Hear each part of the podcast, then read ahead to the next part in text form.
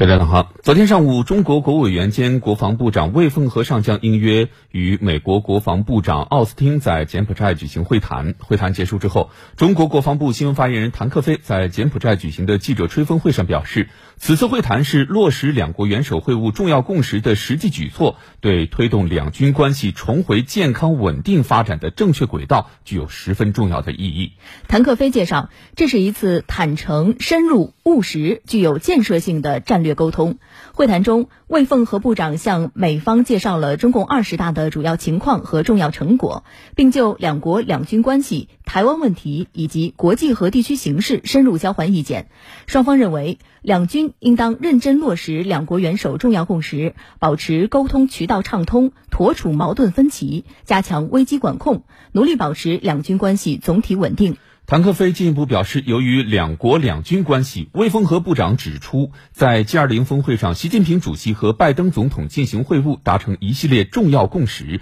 为中美关系发展指明了方向。双方应坚持相互尊重、和平共处、合作共赢，共同确保中美关系沿着正确航向前行，不偏航、不失速，更不能相撞。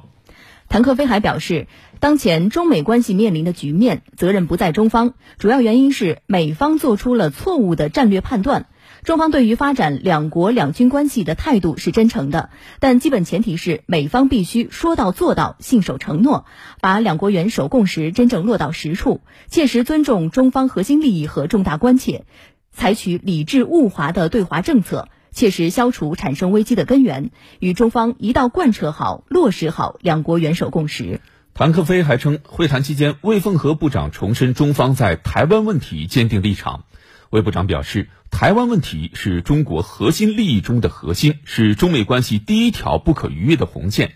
台湾是中国的台湾，解决台湾问题是中国人自己的事，任何外部势力都无权插手干涉。